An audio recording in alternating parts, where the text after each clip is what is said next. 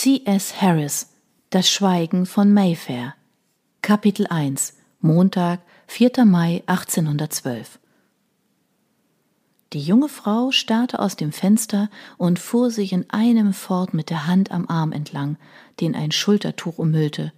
Eine nervöse und ruhelose Bewegung. Draußen dimmte der dichte Nebel das Licht des sterbenden Tages und dämpfte die Geräusche der Stadt. Sie mögen den Nebel nicht, stimmt's? fragte Hero Jarvis, der sie beobachtete. Sie saßen in einem goldenen Lichtkegel, den die Lampe auf den glänzenden Teetisch warf. Hero hatte darauf ihr Notizbuch, Federhalter und Tinte sowie die übliche Frageliste ausgebreitet, die sie entwickelt hatte. Die junge Frau wandte ihren Blick wieder Heros Antlitz zu.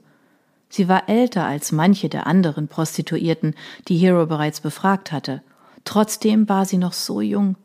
Ihr Gesicht wirkte noch weich, die Haut glatt und ihre grünen Augen blickten wach und intelligent.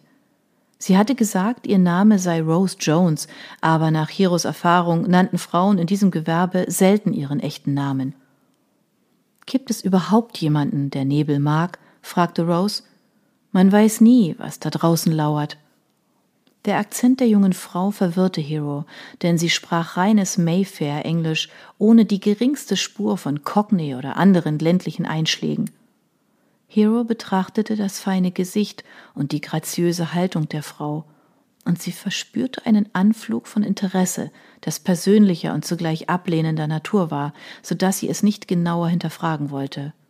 Wie hatte diese junge Frau sicherlich nicht älter als 18 oder 19 Jahre und ganz offensichtlich von vornehmer Herkunft und Erziehung, hier stranden können, im Magdalene House, einem Zufluchtsort der Society of Friends, einem Verein zur Unterstützung von Frauen, die aus der Prostitution entkommen wollten. Hero griff nach ihrem Federhalter, tauchte ihn in das Tintenfässchen und fragte Wie lange gehen Sie bereits diesem Gewerbe nach? Auf Rose Lippen erschien ein bitteres Lächeln. Ihr meint, wie lange ich schon eine Hure bin? Nicht einmal ein Jahr. Sie sagte es, um zu schockieren, doch Hero Jarvis war nicht die Art Frau, die leicht zu schockieren war. Im Alter von 25 Jahren sah sie sich selbst als eine Person, die immun gegen die Exzesse der Gefühlsduselei war, die so viele ihres Geschlechts umtrieben. So nickte sie schlicht und ging zu ihrer nächsten Frage über. Welcher Arbeit sind Sie vorher nachgegangen? Vorher? Vorher habe ich nichts gemacht. Sie lebten bei ihrer Familie? Rose legte den Kopf schräg und ihr Blick taxierte Hero auf eine Weise, die diese nicht billigte. Warum seid ihr hier und stellt mir diese Fragen? Hero räusperte sich. Ich untersuche eine Theorie. Welche Theorie? Ich glaube, dass die meisten Frauen sich nicht aus einer angeborenen moralischen Schwäche heraus prostituieren, sondern aus wirtschaftlicher Notwendigkeit. Eine Gefühlsregung glitt über Rose Antlitz und ihre Stimme klang schroff. Was wisst ihr schon davon? Eine Frau wie ihr. Hero legte ihren Federhalter zur Seite und erwiderte Rose Blick ohne ein Zwinkern. Sind wir wirklich so unterschiedlich? Rose antwortete nicht. In der einsetzenden Stille hörte Hero von unten die Stimmen der anderen Frauen, das Klirren von Besteck, ein helles Lachen heraufklingen. Es wurde spät. Schon bald würde Heroes Kutsche wieder vorfahren, um sie zurück zum Berkeley Square zu bringen. In die Sicherheit und Bequemlichkeit ihrer privilegierten Welt. Vielleicht hatte Rose in gewisser Weise recht. Vielleicht. Der Lärm einer Faust, die unten an die Haustür pochte, scholl durch das Haus. Hero hörte den erschrockenen Aufschrei einer Frau und das schroffe Grummeln einer Männerstimme. Ein Wutschrei wurde plötzlich zu Angstgebrüll. Rose sprang von ihrem Stuhl auf, die Augen aufgerissen. Oh Gott, Sie haben mich gefunden. Hero erhob sich. Was meinen Sie, was geschieht hier? Sie hörte jetzt Männerstimmen, das Rumpeln umgeworfener Möbelstücke, das Klirren zerschlagener Keramik. Frauen schrien, eine von ihnen flehte mit tränenerstickter Stimme dann ging sie zu einem Wimmern über, das kurz darauf abrupt abbrach. Sie sind hier, um mich zu töten. Rose wirbelte herum, ihr Blick huschte durch den Raum und blieb an einem Schrank hängen, der den größten Teil der Wand verstellte. Wir müssen uns verstecken. Von unten klang das Geräusch laufender Füße herauf, und der Schrei einer Frau verwandelte sich auf ekelerregende Weise in ein ersticktes Gurgeln. Rose riss die Schranktür auf. Hero streckte eine Hand aus, um sie aufzuhalten. Nein, hier werden Sie zuerst suchen. Hero ging quer durch den Raum und öffnete das Flügelfenster, das auf die nebelverhangene Gasse darunter wies. Das Fenster lag über einem abschüssigen Dach, das wahrscheinlich zur Küche oder zur Wäschekammer gehörte. Hier entlang, sagte Hero. Sie nahm einen hektischen Atemzug und die feuchte, rauchgeschwängerte Luft stach ihr in die Lungen, als sie ein Bein über die niedrige Fensterbank schwang und sich unter dem Rahmen hindurchduckte. Die Dachziegel aus Schiefer, bedeckt mit Moos, Wasser und Ruß, waren glatt unter den weichen Ledersohlen von Heroes halbhohen Ziegenlederstiefeln. Sie bewegte sich vorsichtig und stützte sich mit einer Hand auf dem rauen Gestein der Hauswand ab, als sie sich umdrehte, um Rose durch die schmale Öffnung zu helfen. Als sie das Fenster hinter ihnen vorsichtig schloss, hörte Hero einen Mann aus dem Hausinneren rufen Hier ist sie nicht. Ein anderer antwortete ihm mit tieferer Stimme. Seine Tritte waren bereits im Treppenhaus zu hören. Sie ist hier, sie muss oben sein. Sie kommen, flüsterte Hero und spürte, wie Rose Griff sich warnend fester um ihren Oberarm schloss.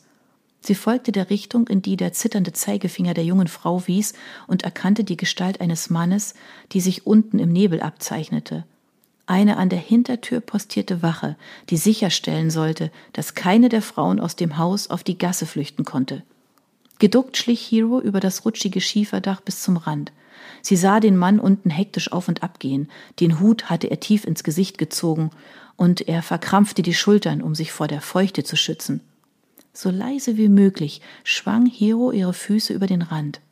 Ihre in cremeweiße Strümpfe gekleideten Beine hoben sich kaum von dem weißen Nebel ab, als ihr edles blaues Reisekleid aus Alpaka an der Dachkante hängen blieb und nach oben wanderte.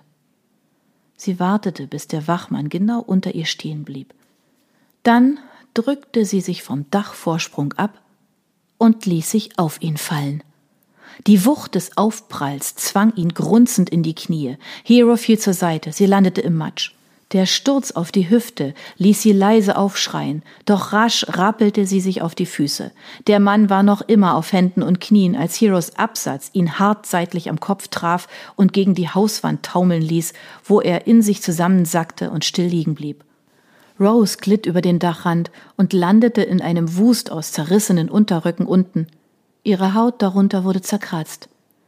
Gütiger Himmel, wo habt ihr das gelernt? Ich habe früher mit meinem Bruder gespielt. Das Geräusch des Fensters, das über ihnen aufgerissen wurde, ließ beide mit dem Kopf nach oben rucken. Eine Männerstimme drang durch den Nebel. Drummond, bist du da? Rose griff nach Heroes Hand und sie rannten los. Sie hetzten durch eine schlammige Gasse mit lockeren Pflastersteinen, die von hoch aufragenden, rußgeschwärzten Hauswänden aus Backstein gesäumt war. Schwer atmend, die Finger der jungen Frau fest in der Hand, lief Hero auf den rechteckigen weißen Fleck am Ende der Gasse zu, in dem die Silhouette einer Kutsche sich aus dem Nebel schälte. Sie hatten den Bürgersteig fast erreicht, da hörte Hero den Knall einer Pistole hinter ihnen. Neben ihr sank Rose nieder. Hero wirbelte herum und fing die junge Frau auf, die in sich zusammensackte. Die Kugel hatte ein klaffendes, bluttriefendes Loch in ihre Brust gerissen. Oh nein, nein, flüsterte Hero. Rose Lippen öffneten sich und dunkelrotes Blut rann über ihr Kinn. Hero spürte das Blut der jungen Frau warm und nass über ihre Hände laufen, und sie sah, wie das Licht in Rose Augen schwächer wurde und verlosch. Nein! Der Knall eines zweiten Schusses hallte durch die Gasse. Hero hatte das Gefühl, sie spürte die Kugel wie das Flüstern eines Geistes an ihrer Wange vorbeifliegen. Es tut mir so leid, sagte sie und schluchzte leise, als sie Rose in den Schlamm gleiten ließ und weiterrann.